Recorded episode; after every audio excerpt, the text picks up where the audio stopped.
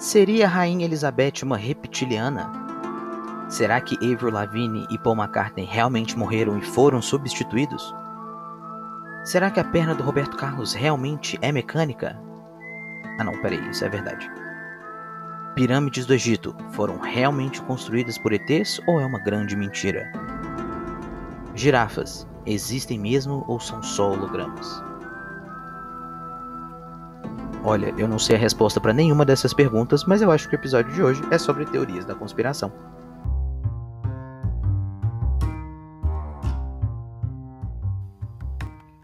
Olá, meu nome é Rafa, eu tenho 26 anos e depois de ter dado uma leve surtada durante todo esse tempo de quarentena, eu decidi criar esse podcast.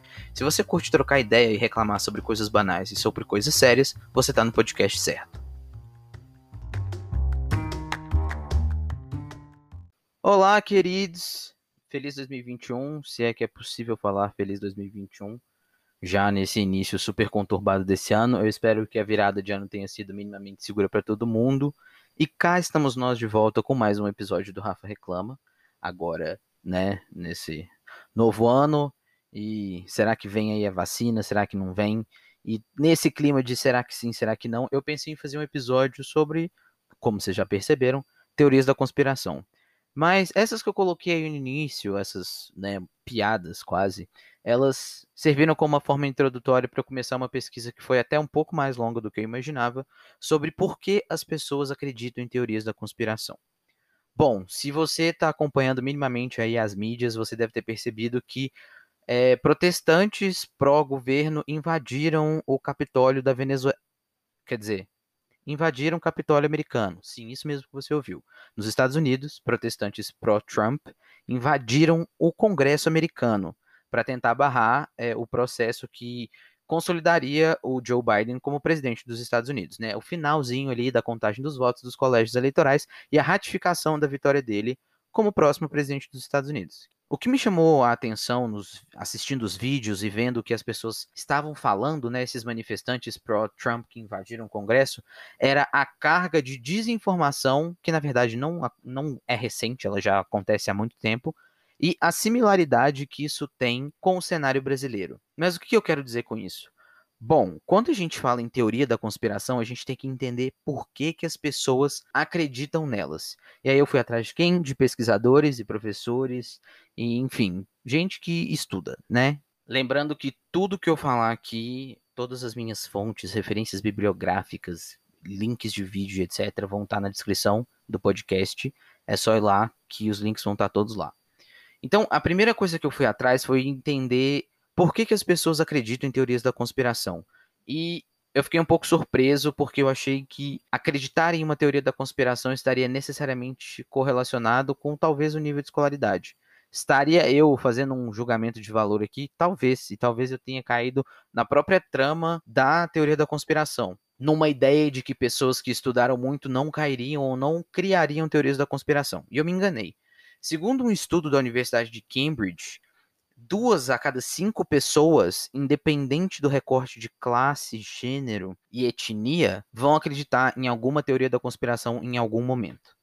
Para a gente ter uma ideia, uma das teorias da conspiração mais famosas que a gente tem, que tem em sua origem um evento muito marcante, é a teoria de que o atentado às Torres Gêmeas, no 11 de setembro, foi possível porque o governo do Bush apoiou isso. Na pesquisa, que foi feita com 2.122 americanos, a grande maioria de pessoas que acreditava que o atentado de 11 de setembro tinha sido um inside job, ou seja, feito pelo próprio governo, foram de democratas. Enquanto uma outra teoria da conspiração que ficou muito famosa na eleição do Obama, de que ele não seria americano e sim ele seria um terrorista de outro país, é, a grande maioria que acreditava nessa teoria eram republicanos. Ou seja, tanto quem está à esquerda quanto quem está à direita no espectro político também está passível de acreditar em teorias da conspiração. E isso é um pouquinho assustador. Mas por que que as pessoas têm essa vontade de acreditar e que abraçam essa ideia com tanta força? Um dos principais motivos que faz com que nós acreditemos em teorias da conspiração,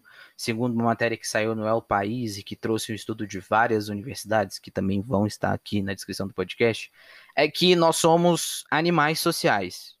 Ou seja, a gente tende a acreditar naquilo que nos une com mais pessoas. O que inicialmente pode ser um pouco assustador se a gente parar para pensar na quantidade de teorias da conspiração que existem e que as pessoas vão arrebanhando literalmente novos pensadores para dentro desse grupo que acredita eventualmente em algo que seja para além da realidade.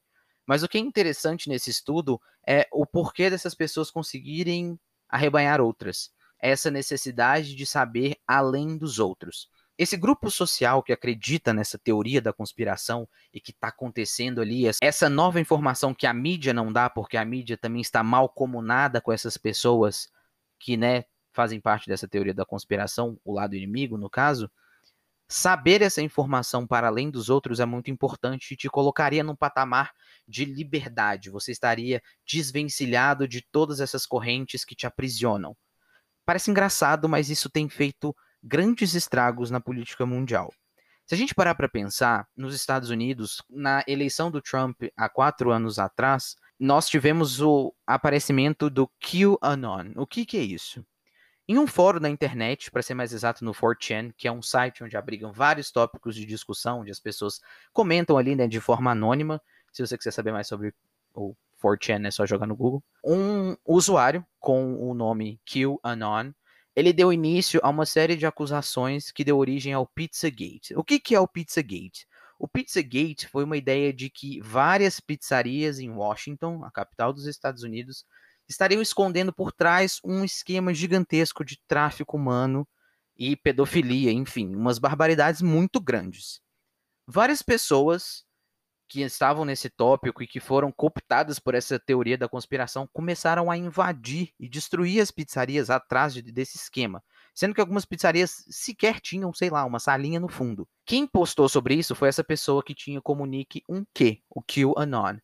E ele foi tomando uma proporção muito, muito grande. Todas as teorias propagadas por ele têm gerado um grande arrebanhamento, se é que a gente pode falar assim, nos Estados Unidos, o que pode ter culminado também na invasão do Capitólio. Isso é muito perigoso, porque a gente está atacando literalmente. A gente não, né? Eles. Aqui também, mas veja bem, eles estão atacando diretamente um processo democrático nos Estados Unidos. E todas as vezes que essas pessoas que acreditam em teorias da conspiração são questionadas com algum argumento científico, por exemplo, elas não conseguem responder. Mas será que funciona eu questionar com argumentos científicos e estudados? Bom, não. E aqui eu trago uma outra teoria da conspiração que ela é engraçada, mas ela faz a gente entender um pouquinho melhor toda essa dinâmica. Você provavelmente já deve ter ouvido falar da Terra plana, certo? Pois é. Essa teoria da conspiração ela nasce com o mesmo princípio dos questionamentos dentro do método científico, que é observar alguma coisa e questionar por que tal coisa acontece daquele jeito. Você estaria ali, teoricamente, criando uma nova teoria. O problema de questionar se a Terra é plana ou não é que a gente já tem uma série de estudos exaustivos. O método científico foi usado e reutilizado para provar que a Terra realmente não é plana. Essas pessoas que acreditam que a Terra é plana, elas subvertem essa, essa forma de pensamento para que a sua teoria se encaixe no que elas querem que aconteça. Ou seja, existe uma inversão no processo de criação de uma teoria. Em vez de eu criar uma teoria e ver o resultado, eu tenho um resultado e eu tento adequar todo o meu processo de pensamento para que ele se encaixe nesse resultado que eu quero. Ou seja, aí fica fácil, né? Eu consigo provar qualquer coisa porque eu consigo construir toda uma narrativa que cabe dentro dessa minha lógica. Se você quer entender um pouquinho melhor e se aprofundar mais nisso, porque realmente é um tópico interessante em pensar como as pessoas chegam a esse ponto, tem um documentário do Netflix muito bom que eu vou deixar aqui na descrição também, que se chama Para Além da Curva, se eu não me engano. Eu posso estar errado, mas eu acho que chama isso mesmo. Que mostra toda a trajetória de um dos principais terraplanistas americanos, explicando passo a passo de por que, que a Terra é plana e como ele se comunica com seus seguidores. Essa ideia de ter uma informação para além do que se acredita para além do senso comum, vamos colocar assim, é o tempero essencial para que uma teoria da conspiração crie mais adeptos.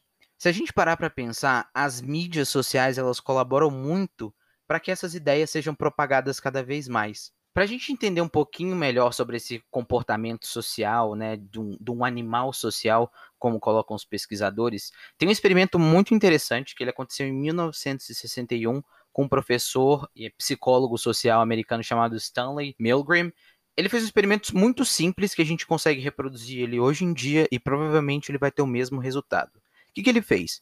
Ele foi até uma esquina muito movimentada, parou e olhou para cima por 60 segundos. Todas as pessoas que passavam por ali e viam ele olhando para cima começaram a olhar para cima e perceber coisas, mesmo que ele não estivesse olhando para absolutamente nada. Eu tenho certeza que se você que está me ouvindo aí for numa esquina movimentada parar e olhar para cima por 60 segundos, mais pessoas vão começar a parar e olhar para cima e mais pessoas vão se juntando, se juntando, se juntando. E quanto mais pessoas se juntam a essa ideia, mais pessoas se juntam a essa ideia. Ou seja, quanto mais pessoas começarem a acreditar em uma informação, mais provável é de que essa informação seja tida como verdadeira. A gente tem visto os escândalos das, das fake news, mas elas só ganham esse voo de cruzeiro porque muitas pessoas começam a acreditar nelas.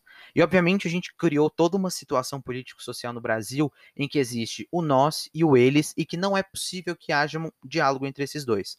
Apesar de que realmente é muito difícil conversar com alguém que apoia o Bolsonaro, porque né, o neofascismo ele emerge de formas muito radicais ali no meio e que eventualmente se torna impossível conversar com um extremista. Mas isso é uma conversa para outro episódio. O que, que, acontece com isso? As pessoas acabam criando um vínculo emocional com essa verdade que elas criam. Quem fala sobre isso é o professor da Universidade de Hull, o professor Mark Lort, e ele fala exatamente sobre esse vínculo emocional que as pessoas criam com as ideias em que elas acreditam. E qual é o problema desse vínculo emocional com as ideias que as pessoas acreditam? Que quando você é contestado com informações que comprovam que essa teoria que você acredita é mentira, Seja ela de que o homem não pisou na lua, de que as girafas são hologramas ou coisas mais sérias como Barack Obama é um terrorista ou coisas desse tipo, fica muito difícil de você acreditar. Toda vez que nós somos contestados em alguma coisa que nos fere emocionalmente, a primeira coisa que a gente tenta fazer é contestar essa informação ou esse input que vem de fora. E quanto mais a gente é contestado e colocado contra a parede com nesse momento provas, mais a gente vai ignorar o fato de que provas existem e vai tentar justificar aquilo ali com a nossa força emocional à potência máxima. A gente pode perceber essa conexão emocional com uma teoria da conspiração ou então com uma fake news nas últimas campanhas políticas, seja americana, seja brasileira, onde pessoas se abraçaram a essa ideia de um mito, literalmente, de uma pessoa que salvaria e que viria para fazer e acontecer, mas que nada disso foi feito, mesmo que anteriormente a posse desses dois presidentes, várias pessoas tivessem mostrado por A mais B de que aquela pessoa não faria um, um bom mandato. Mas, de novo, como existia um emocional muito grande, muito focado na ideia de querer colocar aquela pessoa no poder, as pessoas acabam ignorando os fatos e seguindo com essas outras pessoas que pensam assim como elas. É sempre bom lembrar que nos clássicos da política, a defesa do debate é muito importante, porque é através do debate que se cria, entre aspas, verdade. Ou seja, é quando duas pessoas sentam e conversam civilizadamente sobre tópicos, concordando que todos aqui concordam com os direitos humanos e podemos discordar, sei lá, do sabor de pizza ou do sabor de sorvete, mas não podemos discordar que direitos humanos são necessários, aí sim é possível ter um diálogo entre cabeças que pensam de formas diferentes, mas tem a base igual, que nesse caso seriam os direitos humanos. Mas a gente não tem isso no Brasil e a gente não tem isso nos Estados Unidos. Para vocês terem uma ideia, esse QAnon que surgiu nos Estados Unidos como um dos maiores conspiracionistas e que cria essa ideia de que existe um criptoestado por detrás dos americanos que quer derrubar o presidente Trump, e que, né, nesse caso, teria feito ele perder as eleições, fez com que as pessoas entrassem no Capitólio. Você pode ver em várias fotos as pessoas com moletons, bandeiras, escritos, cartazes, onde tem o que Anon, que né, é o nome desse, desse conspiracionista ou dessa teoria da conspiração, se assim vocês quiserem, que basicamente pastoreia essa galera. E é muito engraçado pensar nisso, porque essas pessoas elas se colocam muito como libertas, elas não são ovelhas sendo pastoreadas, sendo que, quando questionadas, quando são trazidos dados e provas, essas pessoas perdem completamente as estribeiras, partindo para uma agressividade que não faz sentido. O professor Mark, ele também coloca que confrontar reiteradas vezes essas pessoas pode tornar o processo de entendimento da verdade cada vez mais difícil. Uma das formas que ele acha que a longo prazo pode ajudar né, nesse entendimento de que, bom, talvez as girafas realmente existam e não sejam um holograma, ou que a Rainha Elizabeth não é uma reptiliana, é trazer o método científico para próximo das pessoas. Só que, se você ouvir essa frase que eu acabei de falar, trazer as pessoas para próximo do método científico, parece muito bizarro e parece que as pessoas vão olhar e falar: que, que método científico? Que, que porra é essa? Não. A gente usa ciência o dia todo, todo dia, toda hora, certo? O nosso celular, o fato de vocês estarem me ouvindo aqui, tudo isso foi possibilitado pela ciência. Talvez a gente não precise entender toda a dinâmica da matemática, da física e da química que vão explicar minuciosamente como as coisas acontecem, sei lá, estudar uma estrela de nêutrons, mas a gente pode trazer as pessoas para entender como o mundo cria uma teoria, como as pessoas pensam para poder chegar, por exemplo, numa vacina. Mas o que a gente precisa para fazer isso? Mudar currículos escolares. É aquele negócio, a educação vai salvar o mundo, mas a gente precisa que a educação seja para salvar o mundo. E o que, que vai fazer com que a gente possa mudar a mentalidade das pessoas? Isso mesmo, mudar os currículos escolares. Mas a gente está falando de mudar os currículos escolares num país onde houve a teoria da conspiração sobre o kit gay e a mamadeira de piroca. Vocês estão entendendo até que ponto a gente chega e como isso afeta a nossa vida política drasticamente? São criadas ideias completamente sem noção e que não têm o menor respaldo na realidade elas ganham um voo muito alto, elas chegam na casa de todo mundo e elas são tidas como verdade. Então a história do kit gay e da mamadeira de piroca, até serem desmentidas, o estrago já estava feito, porque várias pessoas já tinham acreditado nessa ideia. Até hoje, se você procurar na internet, você vai encontrar pessoas falando que sim, era um kit gay, que sim, o Haddad queria dar mamadeira de piroca para as pessoas. O que não faz sentido nenhum. Parece engraçado falar essas coisas, mas elas dão entrada, ou seja, elas permitem que a gente eleja o Bolsonaro, por exemplo. Não eu, porque eu não votei nele e acredito que você que me ouve também não. Mas para que várias outras pessoas acreditem no que ele fala, porque, bom, não tem respaldo legal, não tem respaldo na ciência, mas eu acredito nele, então vamos lá. De novo, essa ideia de aproximar pessoas desse rebanho que acredita na mesma coisa. E no final, sem respaldo de nada, seja científico, seja médico, seja legal, as pessoas acabam se dando mal. É só olhar para o Brasil de agora. Depois de um ano, com mais de 200 mil pessoas mortas, ainda existe uma discussão sobre a necessidade do isolamento social e da vacina. A gente vê constantemente várias pessoas de dentro do Congresso brasileiro falando que o distanciamento social não funciona, que usar máscara não funciona, que a vacina vai colocar um chip em você todas essas ideias, que parecem muito estúpidas se você parar para refletir sobre elas muito rapidamente, ganham muito espaço entre os brasileiros e têm ganhado muito espaço entre os brasileiros. E as pessoas acreditam nisso porque existe essa guerra contra a mídia. E quem alimenta essa guerra contra a mídia? O Bolsonaro. E o que o Bolsonaro é para as pessoas? Esse grande mito essa ideia de relacionamento que elas criaram com o Bolsonaro faz com que o ideal na cabeça delas continue sendo tudo aquilo que ele diz. Não importa trazer dados, não importa falar sobre a eficácia da vacina. E aí, eu queria trazer aqui também um tweet do nosso ex-ministro da Educação, e eu acho que o tweet deixa claro o porquê ele é ex-ministro da Educação e deveria continuar sendo ex-ministro da Educação para sempre. É o seguinte: Abraham Weintraub tweetou a seguinte asneira: Questão de matemática, dois pontos. 78% leves mais 100% graves igual a 50,4%. Explique a conta que eles fizeram. Ou seja, aqui a gente tem um momento onde o ex-ministro da Educação não faz a menor ideia do que ele está falando ele tira essa lógica da cabeça dele de que tem que somar esses dois números e lança por aí. É burro, é burro, mas as pessoas vão acreditar e vão replicar essa informação. Elas vão replicar tantas vezes que as pessoas vão começar a acreditar.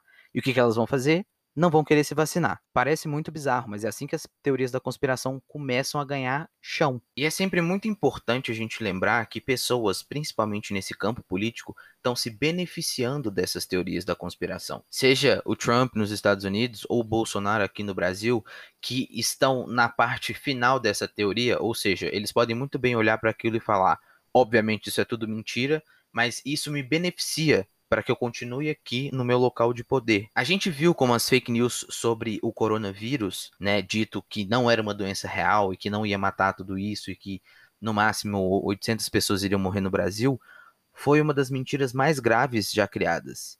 Não só uma mentira, né, mas todo esse arcabouço de mentiras criadas sobre o coronavírus. Agora a gente tem 200 mil pessoas mortas, Manaus que não tem oxigênio e o governo não faz absolutamente nada eu não consigo descrever o sentimento ruim que é gerado dentro de mim contra o Bolsonaro, porque eu nunca senti isso por ninguém. E eu sinto por ele um ódio extremo. Parece estranho falar isso, mas é só olhar para as pessoas morrendo asfixiadas no estado do Brasil e ver que a sociedade civil, artistas e ONGs estão se desdobrando para poder salvar essas pessoas. Inclusive o governo da Venezuela também está ajudando nisso. E o Bolsonaro, que sabia da possibilidade do fim do oxigênio, não está fazendo porra nenhuma. Toda vez que a gente se depara com uma teoria da conspiração, uma fake news, às vezes a gente ri, às vezes a gente questiona aquilo ali, mas talvez o ponto focal seja em educar as pessoas para que elas entendam que o que elas estão fazendo é um desserviço para todo mundo. Porque no fim das contas, uma mentira sobre o coronavírus, por exemplo, por mais que eu esteja me protegendo, eu continuo vulnerável, porque vai que as pessoas que estão ao meu redor, vizinhos, pessoas do bairro, pessoas que trabalham comigo, que estudam comigo, acreditam nessa teoria da conspiração, elas me colocam em risco, porque elas vão estar se colocando em risco. Não é que só quem não acredita no coronavírus que vai pegar e vai sofrer. Aquelas pessoas que estão se protegendo também vão pegar e vão sofrer. Então, meus caros, a gente precisa parar com essa ideia de que é bonitinho teoria da conspiração. Sei lá, a teoria que talvez a Rainha Elizabeth seja uma reptiliana, é engraçado. Mas a gente não pode permitir que teorias da conspiração contra a vacina, que vem um chip, ou que o coronavírus não existe, continuem acontecendo no Brasil. Eu espero que esse episódio tenha elucidado um pouco sobre a nossa capacidade humana de acreditar em coisas que não fazem o menor sentido só porque outras pessoas estão acreditando. Eu espero que isso também mostre que todos nós estamos passíveis a eventualmente acreditar numa teoria da conspiração, por mais singela que ela seja, porque isso está intrínseco à nossa natureza humana de querer estar em sociedade e de fazer parte e pertencer a grupos. Mas a gente não pode deixar que isso mate pessoas. Então é isso. Eu espero que, que a gente melhore como né, dessa situação que a gente está vivendo e que os próximos dias sejam menos piores. Um beijo e até o próximo episódio.